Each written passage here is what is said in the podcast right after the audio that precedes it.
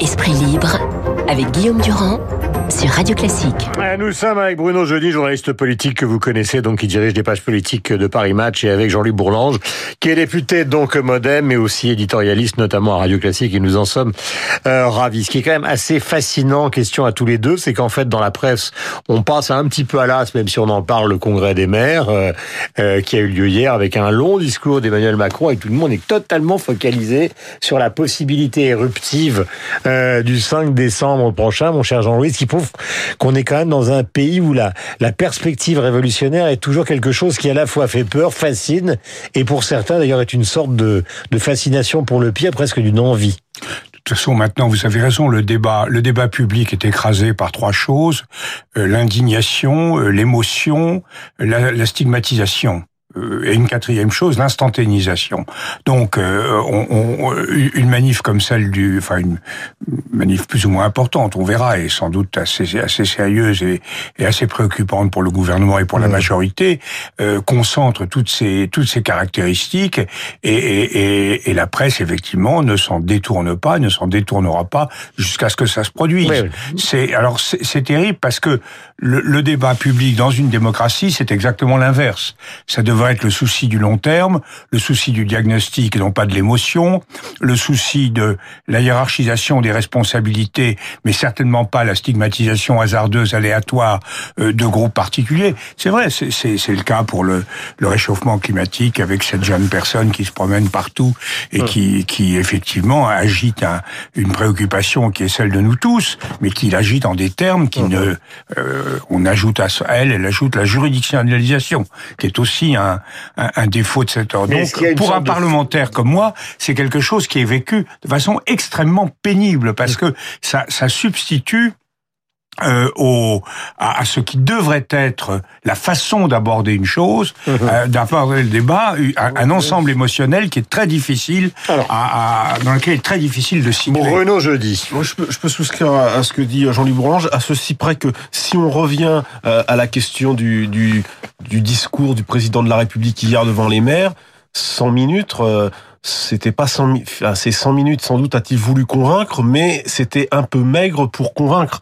J'ai trouvé que, notamment sur la partie qui était peut-être la plus attendue par les maires, sur la vision de la décentralisation, puisque il doit, il doit y avoir un projet de loi après mars, c'était quand même pas très fourni et, et de ce point de vue les maires ont été assez hein. étaient assez déçus. Ils ont, il a été appoli- applaudi poliment, euh, point barre. Hmm. Euh, et finalement, on en a retenu de ce discours essentiellement ce qu'il a dit, à savoir ne pas euh, vouloir interdire les listes communautaires et promettre euh, un nouvel avez arsenal pour lutter contre Mais- l'islam politique.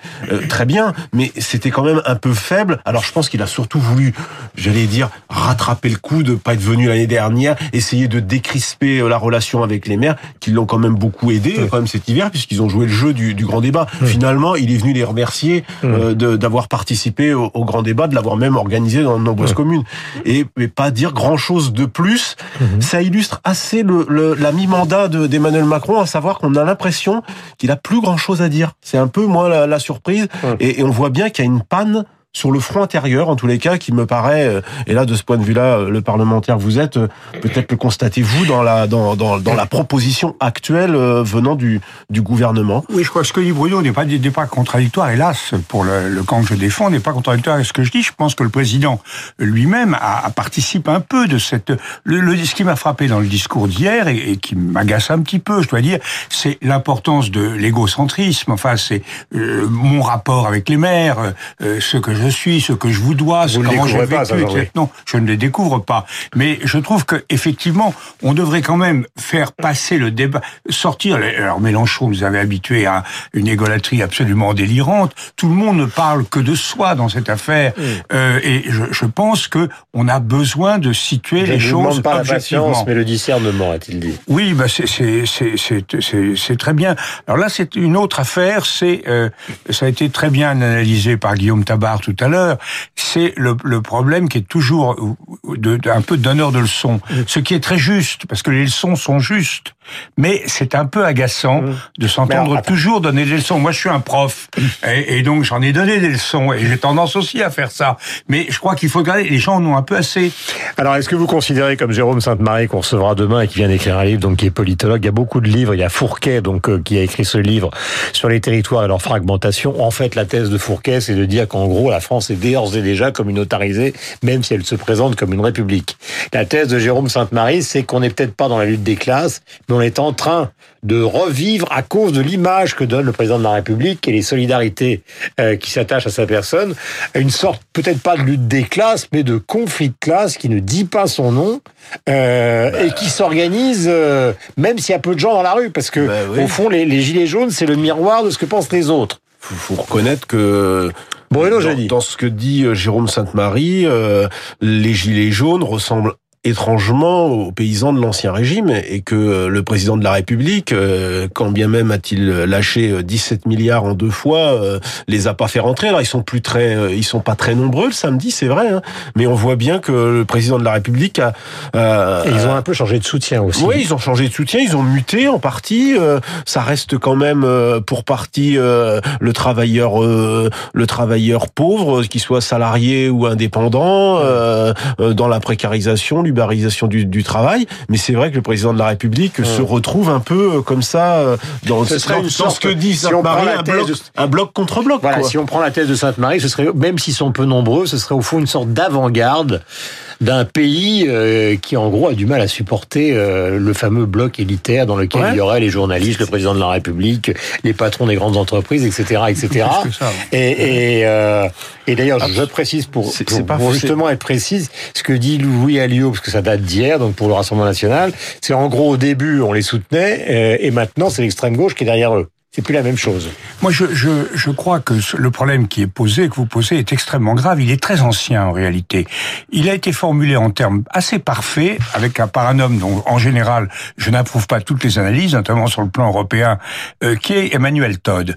Emmanuel Todd, il y a 30 ans, dans sa note, euh, dans, dans sa note euh, sur, sur les fractures sociales, il avait absolument montré comment le jeu se modifiait. C'est-à-dire qu'à un jeu droite-gauche, dans lequel il y avait une hiérarchie c'est-à-dire à droite, il y avait l'Église, les patrons, les autorités euh, sociales et morales, et puis un peuple de droite, peuple agricole en particulier.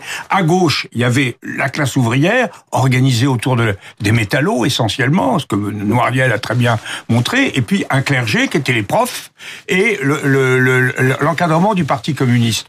Et ce que montre, ce qui progressivement, à partir du référendum sur Maastricht, qui a été le révélateur en 92, on a une rupture de cela et on a maintenant une opposition radicale entre le haut et le bas de la société.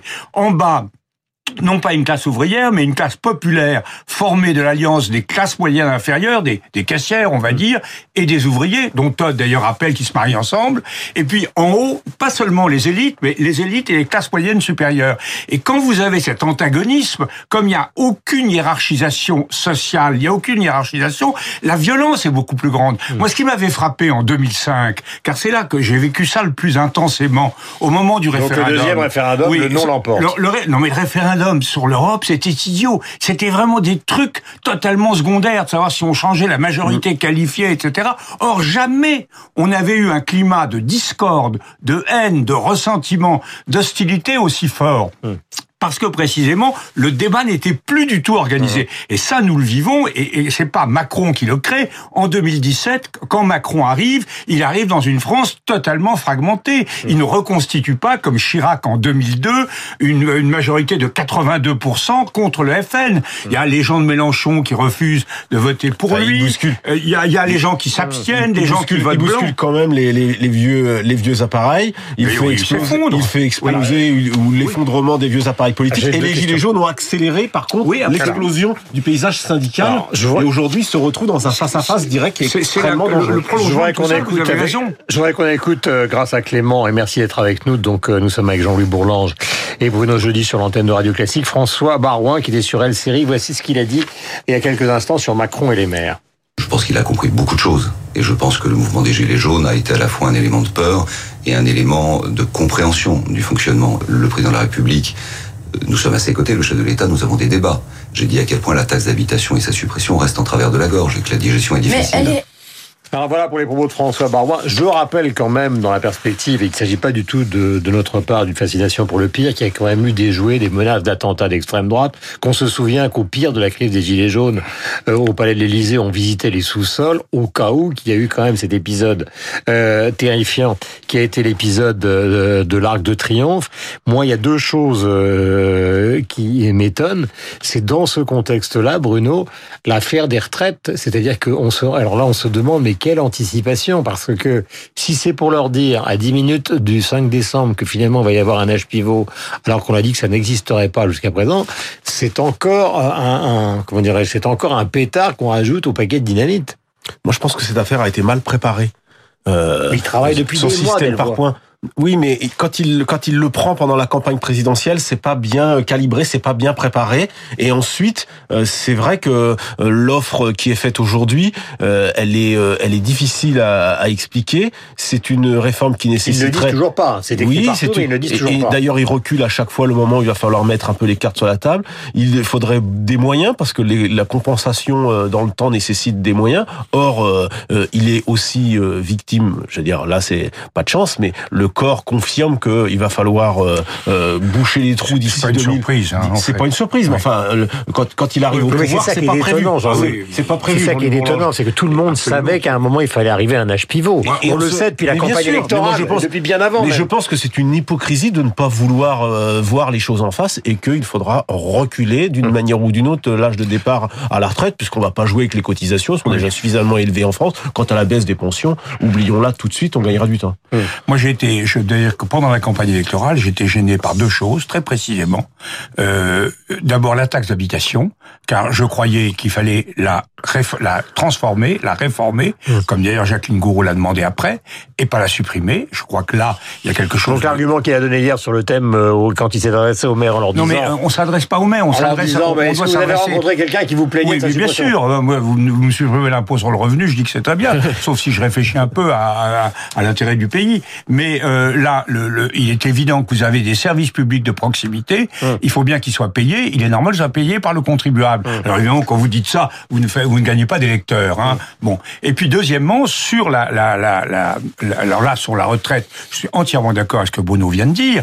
Je, je crois qu'il était tout à fait légitime de dire, comme il le disait, qu'il fallait faire une réforme systémique et aller progressivement, difficilement, lentement, mais résolument vers l'égalité, mais qu'il fallait pas du tout exclure la, la réforme paramétrique. Vous l'avez d'ailleurs, vous avez cité des chiffres il y a quelques jours, euh, euh, Guillaume, qui était accablant. On m'a dit que en Europe, partout, partout, Partout, ça on était au-dessus de 65 ans. Et Même j'ai les été, Russes. je veux dire, j'ai été choqué Qui ont une par, de vie de je suis, 67 j'ai été choqué par, par Laurent Berger. Laurent. Berger est venu ici il y a quelques jours. J'aime Ouais. beaucoup Laurent Berger, mais dire ah non, la réforme, la, la réforme paramétrique, ça c'est pas possible. Cacher ce sein que je ne saurais voir. Bon, non, c'est- c'est un déni de réalité. Le problème, il est là. Alors, euh, au moins Martinez, on sait à qui on a affaire. On a affaire à un type qui s'oppose à toutes les réformes, tandis que Berger qui dit je suis pour les réformes, mais la réforme.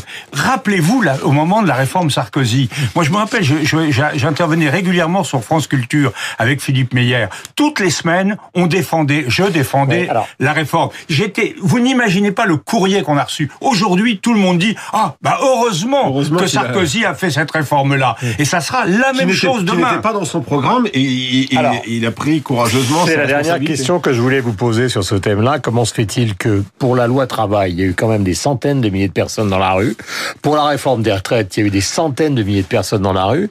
Là, il y en a quand même eu le week-end dernier très peu, 28 500 plus les ronds-points. Et pourtant, euh, on a l'impression que la crainte de la presse est bien plus grande qu'au moment où ils étaient justement euh, euh, des centaines de milliers dans la rue. Donc c'est quand même paradoxal. Parce que personne ne contrôle rien, il n'y a plus, il y a plus d'autorité syndicale, il y a l'autorité partisane est très très, les, les partis traditionnels ont disparu, En Marche n'existe pas encore comme un véritable parti, donc y- les églises sont totalement menacées, le parti Vous de me communiste. dire que Moi, je- je suis c'est très la rue frappé. et le président de la République. Oui, quoi. je suis très frappé au Parlement. Mes, mes collègues communistes, ils sont excellents. Hein, on on, je suis pas d'accord avec eux, mais les Chassaigne, les Jumelles et quelques autres, ils sont excellents dans leurs interventions. Mais ils représentent plus rien. C'est, enfin, c'est, ils représentent peut-être la ville de Dieppe, mais ils représentent plus rien. Et, et, et, et donc, c'est quand même très impressionnant de voir cette espèce de grand mouvement de carène liquide dont on sait pas où il va aller. C'est le face à face, c'est le face à face La maintenant rue, le président. mortifère entre le, le président et la rue. Et ça s'est joué dès le début lorsqu'ils ont voulu aller sur les Champs Élysées le, le le premier ou le deuxième euh, ou le deuxième samedi. Et au fond, depuis, ça n'a pas euh, ça n'a pas changé. Il a explosé le paysage politique et, et, et ce sont les gilets jaunes qui eux ont fait exploser le paysage syndical Mhm. euh, au risque maintenant de se retrouver en face à face avec le président. Euh, c'est pas lui qui a exposé le paysage politique. Il a, il a exploité. Oui, il a exploité, C'est- euh, quand même euh, d'abord Sarkozy, Fillon, la gauche, Hollande. euh, ça a été un, c'est- c'est une, une force structurelle.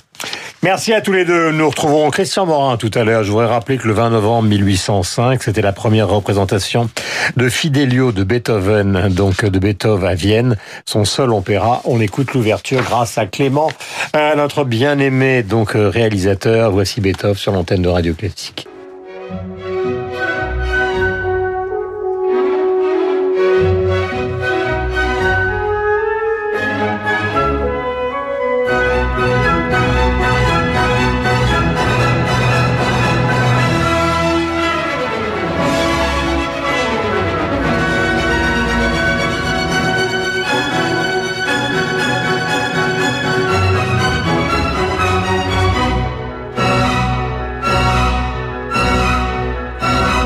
Bonne journée avec la musique sur l'antenne de Radio Classique à partir de Christian, donc à 9h30. Mais voici Franck Ferrand que vous attendez avec impatience. Et le journal de 9h, donc avec Laurence Gontier, ainsi que la météo et la bourse.